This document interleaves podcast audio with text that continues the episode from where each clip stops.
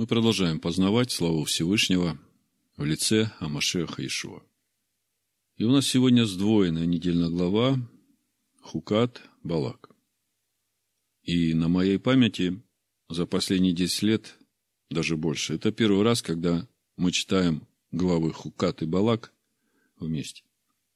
И учитывая то, что мы читаем это накануне поста четвертого месяца, думаю, что Всевышний сегодня хочет нам сказать что-то очень важное. Вы знаете, что произошло 17 числа четвертого месяца. Народ, вышедший из Египта, сделал себе золотого тельца и поклонился им.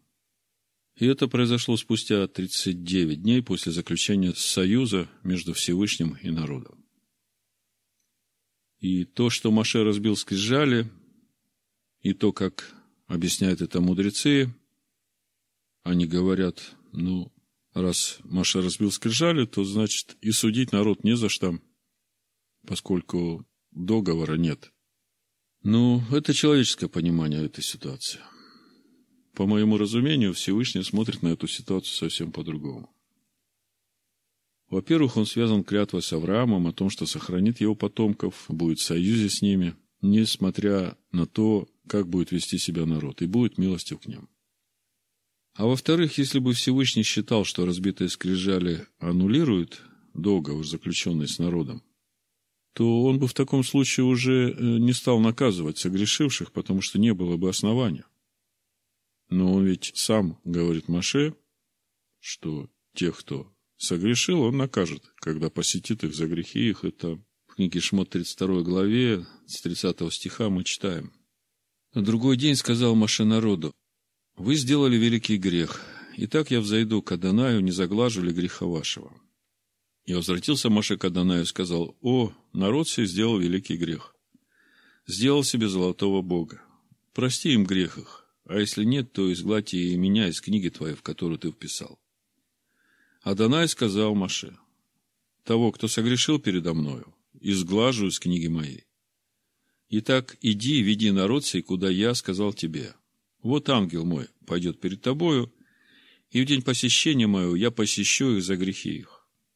Согласитесь, если разбитые скрижали аннулируют договор, заключенный с народом, то он бы не стал в таком случае наказывать согрешивших и не предлагал бы Моисею вести народ в обетованную землю.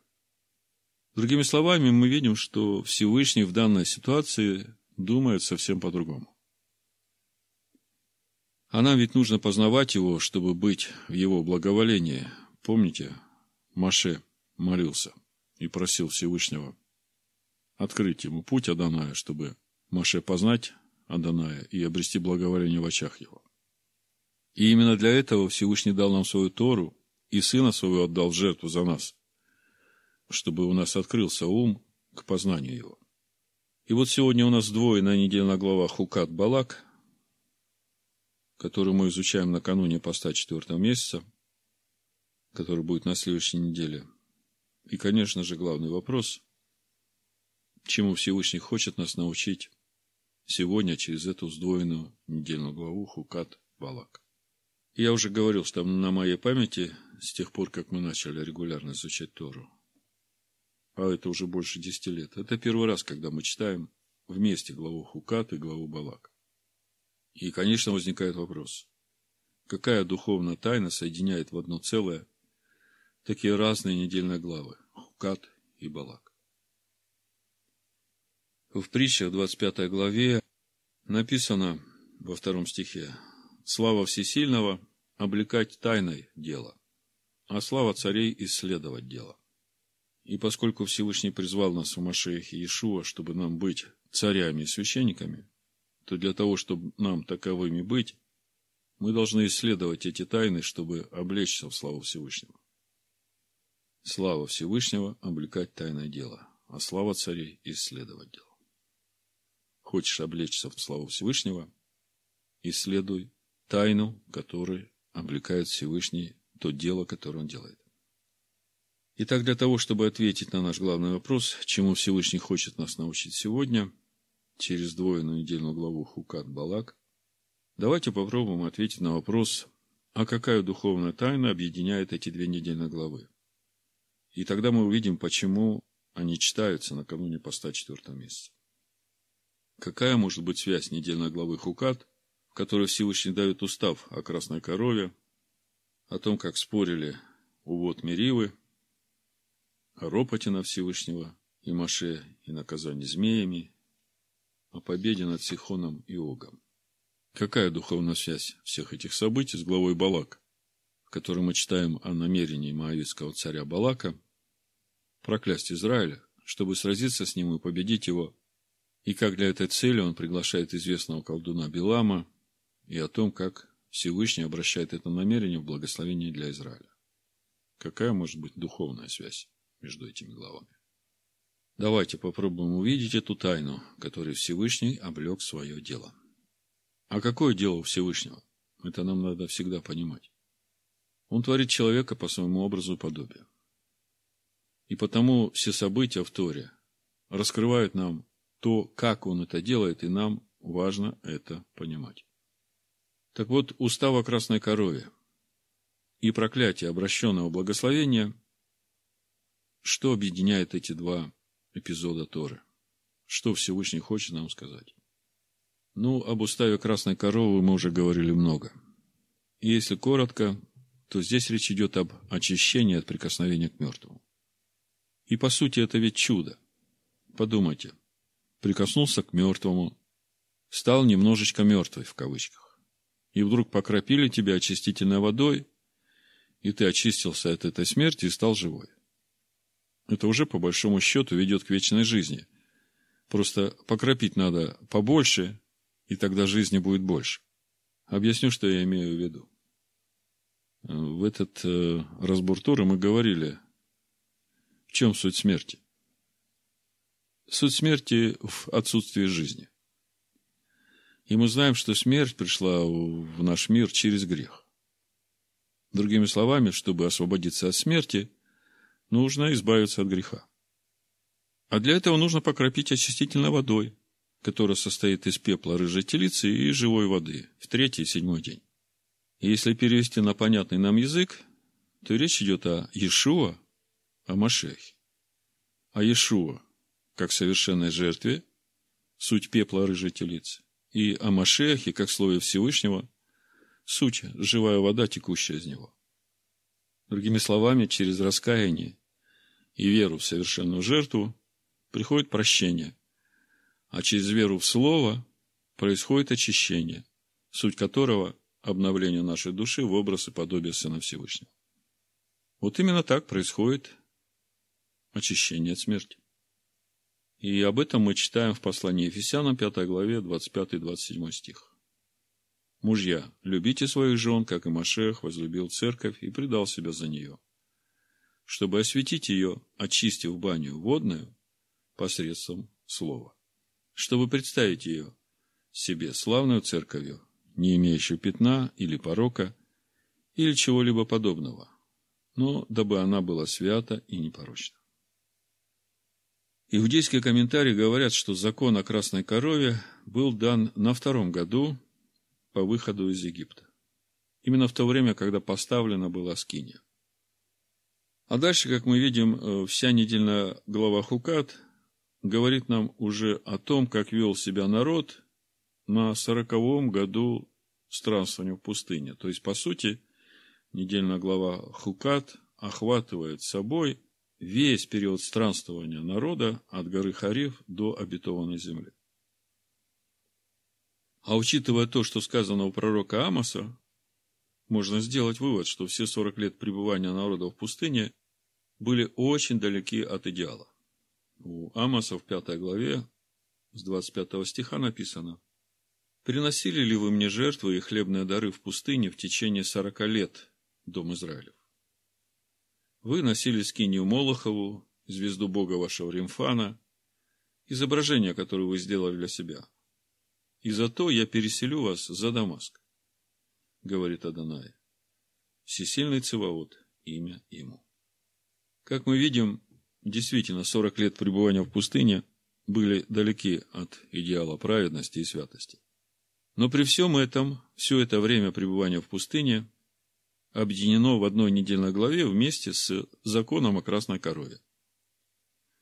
И уже сам этот факт вот этого объединения говорит нам о том, что за всеми этими наказаниями, которые приходят в жизнь народа Всевышнего, есть закон о красной корове, он как главенствующий над всем этим, который может очищать человека от смерти. Почему я акцентирую на этом ваше внимание? Потому что уже здесь, вот в этом факте, есть ответ на вопрос, почему эти главы мы изучаем вместе, да еще накануне поста четвертого месяца. И когда мы ответим на этот вопрос, мы также получим ответ на наш вопрос, чему Всевышний хочет нас сегодня научить через нашу сдвоенную главу Хукат Балак. Итак, первый важный момент, который нам нужно отметить. Закон о красной корове дан Всевышнему народу в начале его пути в обетованную землю. И этот закон, по сути, раскрывает главное намерение Всевышнего – возвращать к жизни тех, кто прикасается к мертвым. Хотя мы знаем, что мертвые – это результат судов Всевышнего в наказание за грехи, сделанные народом. Другими словами, если мы все это сейчас объединим вместе, то придем к очень важному выводу. Но прежде чем мы сделаем этот вывод, давайте ответим на один очень важный принципиальный вопрос. Какова цель всех судов Всевышнего? Это суд ради наказания или это суд ради добра? Ну, чтобы вы лучше поняли суть вопроса, прочитаю одно местописание из Бритхадаша. Давайте послушаем, и тогда попробуем ответить на этот вопрос. Какова же конечная цель суда Всевышнего? Наказание ради наказания, то есть суть наказания, конечная цель – наказать. Или суть наказания, конечная цель – добро. Вот в послании евреям, 12 глава, с 4 стиха написано. «Вы еще не до кроя сражались, подвязаясь против греха, и забыли утешение, которое предлагается вам, как сынам. Сын мой, не пренебрегай наказание Аданая и не унывай, когда он обличает тебя. Ибо Адонай, кого любит, того наказывает. Бьет же всякого сына, которого принимает. Если вы терпите наказание, то всесильный поступает с вами, как с сынами. Ибо если какой сын, которого бы не наказывал отец, если же остаетесь без наказания, которое всем обще, то вы незаконные дети, а не сыны. Притом, если мы, будучи наказываемы плотскими родителями нашими, боялись их, то не гораздо ли более должны покориться Отцу Духов, чтобы жить? Те наказывали нас по своему произволу для немногих дней, а сей для пользы, чтобы нам иметь участие в святости Его. Всякое наказание в настоящее время кажется не радостью, а печалью но после, наученным через него, доставляет мирный плод праведности. Так вот, давайте вернемся к нашему вопросу. Очень принципиальному важному вопросу. Какова конечная цель судов Всевышнего? Суд ради суда или суд ради добра? Вот еще раз прочитаю из послания Евреям 12 главы. Притом, если мы, будучи наказываем плотскими родителями, боялись их, то не гораздо ли более должны покориться Отцу Духов, чтобы жить? Те наказывали нас по своему произволу для немногих дней, а сей для пользы, чтобы нам иметь участие в святости Его. Всякое наказание в настоящее время кажется не радостью, а печалью, но после, наученным через него, доставляет мирный плод праведности. Другими словами, глубинной, движущей сутью всех наказаний Всевышнего является добро. Именно это понимание и хочет донести нас апостол Павел, написав в послании римлянам в 8 главе, в 28 стихе, такие слова. «Притом знаем, что любящим всесильного, призванным по его изволению, все содействует ко благу». Вот эти слова «все содействует ко благу», как вы думаете, наказание Всевышнего туда входит – да, а как же по-другому до человека достучаться, когда он упорствует?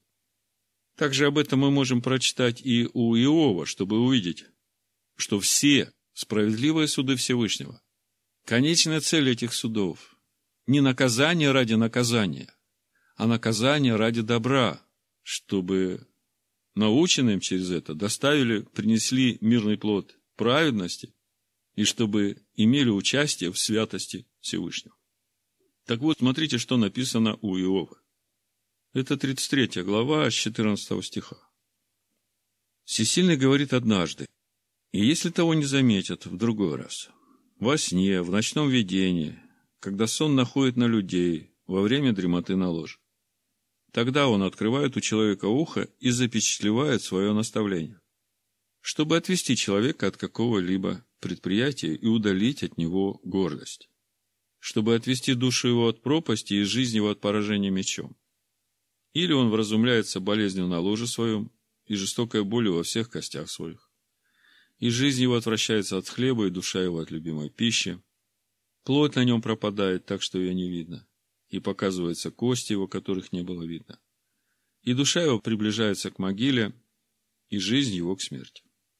Если есть у него ангел-наставник, один из тысячи, чтобы показать человеку прямой путь его, всесильный умилосердится над ним и скажет, освободи его от могилы. Я нашел умилостивление. Тогда тело его сделается свежее, нежели в молодости, он возвратится к дням юности своей, будет молиться всесильному, и он милостив к нему, с радостью взирает на лицо его и возвращает человеку праведность его. Он будет смотреть на людей и говорить, грешил я и превращал правду, и не воздано мне. Он освободил душу мою от могилы, и жизнь моя видит свет. Вот все это делает всесильный два-три раза с человеком, чтобы отвести душу его от могилы и просветить его светом живых.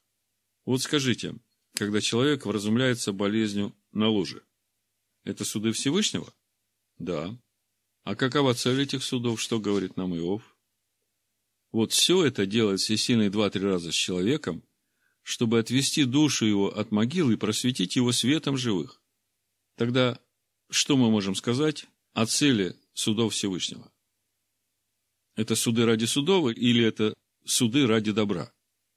Безусловно, все суды Всевышнего, их движущая сила, их внутренняя суть – делание добра.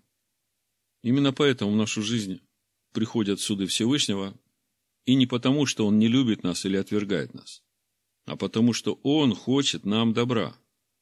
В итоге все суды Всевышнего, а ведь суды Всевышнего – это и есть суть проклятий их глубинная суть – добро. Вот с этим выводом мы и перейдем в недельную главу Балак. То есть у нас главный вопрос, что Всевышний хочет нам сказать через э, недельную главу Балак и Хукат, что объединяет, какая духовная тайна объединяет эти две главы, и почему все это мы изучаем накануне поста четвертого месяца. Мы ведь помним, как написано у Захарии, что после 4, 5, 7, 10 месяца сделается для дома Иуды радостным днем, днем праздника и торжества. Только любите истину и шалом. Так вот, перейдем в нашу недельную главу Балак с этим выводом, который мы уже получили из э, нашей недельной главы Хукат. Глубинная суть всех судов Всевышнего – это добро. Так вот, разбирая главу Балак, мудрецы задаются вопросом – Здесь мысли из разбора уважаемого Галя Полищука на недельную главу Балак. Мудрецы задаются вопросом, как такое возможно, что Всевышний вкладывает в уста нечистого злого человека, который является ненавистником народа Всевышнего, такие благословения? Причем написана целая глава в Торе. И эти благословения сыны Израиля произносят практически каждый день в молитве. Например, как прекрасны шатры твои, Иаков, и жилища твои, Израиль. И тем не менее, под конец своих благословений он дает совет, как вызвать гнев Всевышнего на сынов Израиля, соблазнив их блудом. Как такое возможно? Что Всевышний хочет нам через это сказать? Ну, мы видим, как Всевышний отменил замыслы Билама проклясть народ. Но почему из его нечистых уст и из его злого, корыстолюбивого сердца вышла целая глава в Торе, и не просто глава, а великие пророчества, включая пророчество о Машехе и установление Царства Всевышнего в этом мире. почему Всевышний вложил все это в его уста, вот вопрос. И для того, чтобы нам ответить на этот вопрос, нам как раз и понадобится тот вывод, который мы уже сделали, разбирая главу Хукат. А именно, отвечая на вопрос, какова цель судов Всевышнего, мы пришли к выводу, что глубинная суть всех справедливых судов Всевышнего – это добро. И, как мы говорили выше, справедливые суды Всевышнего – это и есть суть проклятий. И также мы знаем, что Всевышний не только тот, кто судит, но тот, кто и исполняет этот приговор. Так вот, для того, чтобы понять, почему Всевышний вложил в уста Билама такие благословения, нам всегда нужно помнить то, о чем мы говорили выше. Во-первых, любящему Всевышнего все содействует ко благу. Во-вторых, он наказывает тех, кого любит – чтобы мы принесли плод праведности, как мы читали в послании Евреям в 12 главе. А иудейские мудрецы говорят, что в грядущем мире мы будем говорить за те же самые вещи, когда Он судил нас. Благословен Всевышний, творящий добро. В итоге мы снова приходим к нашему выводу, что главный источник всех наказаний, которые пришли в жизнь народа Всевышнего, это желание Всевышнего сделать своему народу максимальное добро. И мы говорили, именно поэтому глава Хукат, она как э, заглавная тема всему тому содержанию, которое охватывает, можно сказать, все 40 лет странствования народа в пустыне. Хефецхайм говорит, небольшими страданиями в этом мире мы избавляемся от тяжких наказаний в мире грядущем. И вот что важно нам понять. Во всяком наказании Всевышнего нету такого понятия, как наказание ради самого наказания. То есть, когда наказание является конечной целью самого наказания. Все, что делает Всевышний, Он это делает для нашего добра, то есть к добру. Конечно, при жизни в этом мире всякое наказание для нашей ветхой природы – это страдание. Мы как-то говорили, что на весь путь через пустыню, на все 42 перехода, человек может смотреть двумя типами глаз. Со стороны ветхого человека весь путь этот э, полон скорбей и страданий, а со стороны нового творения взгляд на этот путь – это радость и благодарность Всевышнему за все то новое, что Он сотворил в человеке. Так вот, всякое наказание для нашей ветхой природы при жизни в этом мире – это страдания. Но в конечном итоге эти страдания приводят нас к очищению и обновлению нашей внутренней природы. И именно в этом конечная цель всех этих наказаний Всевышнего. Так вот, Билам этого не понимал. Билам хотел своим проклятием возбудить высшую меру суда Всевышнего до конца. То есть он надеялся, что через это проклятие еврейский народ перестанет существовать не только в этом мире, но и в грядущем. И об этом нам свидетельствуют те глаголы, которые используются в Торе именно в этом разделе про Билама. В Бемидбар 22 главе в 6 стихе царь Балак говорит Биламу, «Итак, приди, прокляни, Здесь стоит глагол «ара» по стронгу 779. Проклинать, заклинать, налагать, наводить проклятие. Значит, «ара мне народ сей, ибо он сильнее меня». Может быть, я тогда буду в состоянии поразить его и выгнать его из земли. Я знаю, что кого ты благословишь, тот благословен, а кого ты проклянешь, тот проклят. То есть, Балак просит Билама своим проклятием ослабить народ Израиля в этом мире, чтобы тот мог его победить и э, отогнать от своих земель. И в этом суть глагола «ара» – «прокляни». А Билам, когда объясняет Всевышнему, кто к нему пришел, использует другой глагол, глагол «кава», который тоже означает проклятие, но более тяжелая форма, которая подразумевает, как говорят мудрецы, полное уничтожение как в этом мире, так и в будущем. То есть изглаживание. Вот в Бамидбар, 22 главе, с 9 стиха написано, «И пришел всесильный к Беламу и сказал, какие это люди у тебя?»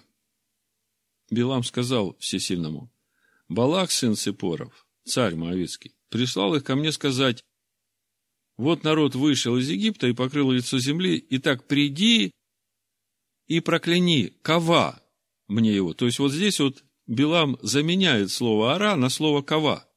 Может быть, тогда я буду в состоянии сразиться с ним и выгнать его. Значит, э, глагол кава – проклясть, клясть.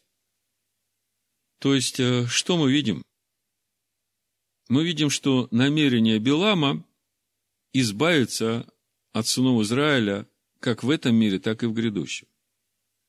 Намерение Балака просто ослабить этот народ, чтобы в сражении можно было отогнать, отодвинуть сынов Израиля от э, границ Маава. Как говорят мудрые комментариях, Билам мог различать только тот момент, когда Всевышний очень гневается. И под это свое знание он произносил проклятие. И для всех окружающих казалось, что это сделал сам Билам, как мы и читаем в нашей главе Балак. Кого ты проклянешь, тот проклят, а кого ты благословишь, тот благословен. Но на самом деле, как мы видим, Билам совершенно не понимает конечную цель судов Всевышнего и не понимает путей Всевышнего. Ну и об этом свидетельствует даже тот факт, что ангел, которого послал Всевышний чтобы поразить Билама, он его не видит, а ослица видит. И вот э, в нашем случае мы видим, как в понимании Билама конечная цель судов Всевышнего входит в противоречие с истинной сутью судов Всевышнего. То есть Билам хочет проклясть народ ну, под этот э, гнев Всевышнего, под суды Всевышнего, так, чтобы Израиль был истреблен из этого и будущего миров. А у Всевышнего-то э, в его судах совсем другая глубинная суть. Он наоборот хочет, чтобы через эти суды Израиль жил как в этом мире, так и в грядущем. И в итоге намерение Билама и понимание Билама входит в противоречие с намерениями и ожиданием Всевышнего. То есть э, мы видим, как в нашем случае понимание Билама о конечной цели судов Всевышнего – входит в противоречие с истинной сутью судов Всевышнего. И именно этим можно объяснить тот факт, что Всевышний не только отменяет замыслы Билама проклясть народ для полного уничтожения этого народа, но и вкладывает его уста благословение и пророчество вплоть до прихода Машеха и установления Царства Всевышнего в этом мире. И тем самым раскрывая нам и всем истину суть своих судов конечная цель которых – сделать максимальное добро. Другими словами, получается, что замысел Билама подразумевал уничтожение всего замысла Всевышнего. Ведь, э, как говорят мудрые, да и мы это знаем, Всевышний создал этот мир ради народа Израиля. То есть, ради тех людей, в которых будет жить Израиль. А Израиль – это имя Машеха. Израиль – это Машех, в котором живет Всевышний. А в итоге мы видим, что замысел Билама уничтожить Израиль в корне противоречит замыслу Всевышнего.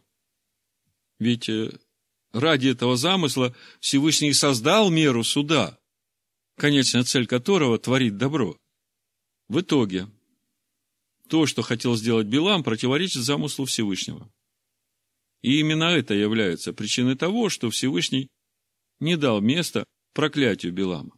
И более того, если цель всей меры суда, которая, кстати, является источником всех наказаний и зол, привести к добру, то именно поэтому Всевышний отменяет проклятие Билама и вкладывает в его уста благословения, чтобы раскрыть нам истинное внутреннее содержание этого зла, то есть меры суда Всевышнего, суть которого – нести добро. Вот это и есть та главная духовная тайна, которую Всевышний хочет нам раскрыть сегодня через сдвоенную недельную главу Хукат Балак, которую мы изучаем накануне поста четвертого месяца, который скоро станет днем радости и веселья, и мы теперь начинаем понимать, почему. Вообще, мудрецы называют это время, которое мы сейчас проходим, то есть э, с поста четвертого месяца до поста пятого месяца, временем между теснин. И то, что наша глава читается именно накануне этого времени, говорит нам о том, что Всевышний везде и всегда за нас. И даже если мы иногда оказываемся неверны, то Он остается всегда верен своему завету с нами. И именно поэтому Он не выпустит нас из своей руки, и именно поэтому в этой долине плача Он с нами, чтобы дать нам силы выйти на новый духовный уровень. Поэтому в заключение я прочитаю 83-й псалом, который, думаю, сегодня, после всего сказанного, еще больше раскроет всем нам суть замысла Всевышнего и будет ответом на все вопросы, которые прозвучали у нас в разборе нашей недельной главы. Псалом 83, с первого стиха написано. Начальнику хора на Гевском орудии, Кореевых сынов Псалом. Как вожделенны жилища твои, Адонай сил. Истомилась душа моя, желая во дворы Адоная. Сердце мое, плоть моя, восторгается к всесильному живому. И птичка находит себе жилье, и ласточка гнездо себе, где положить птенцов своих.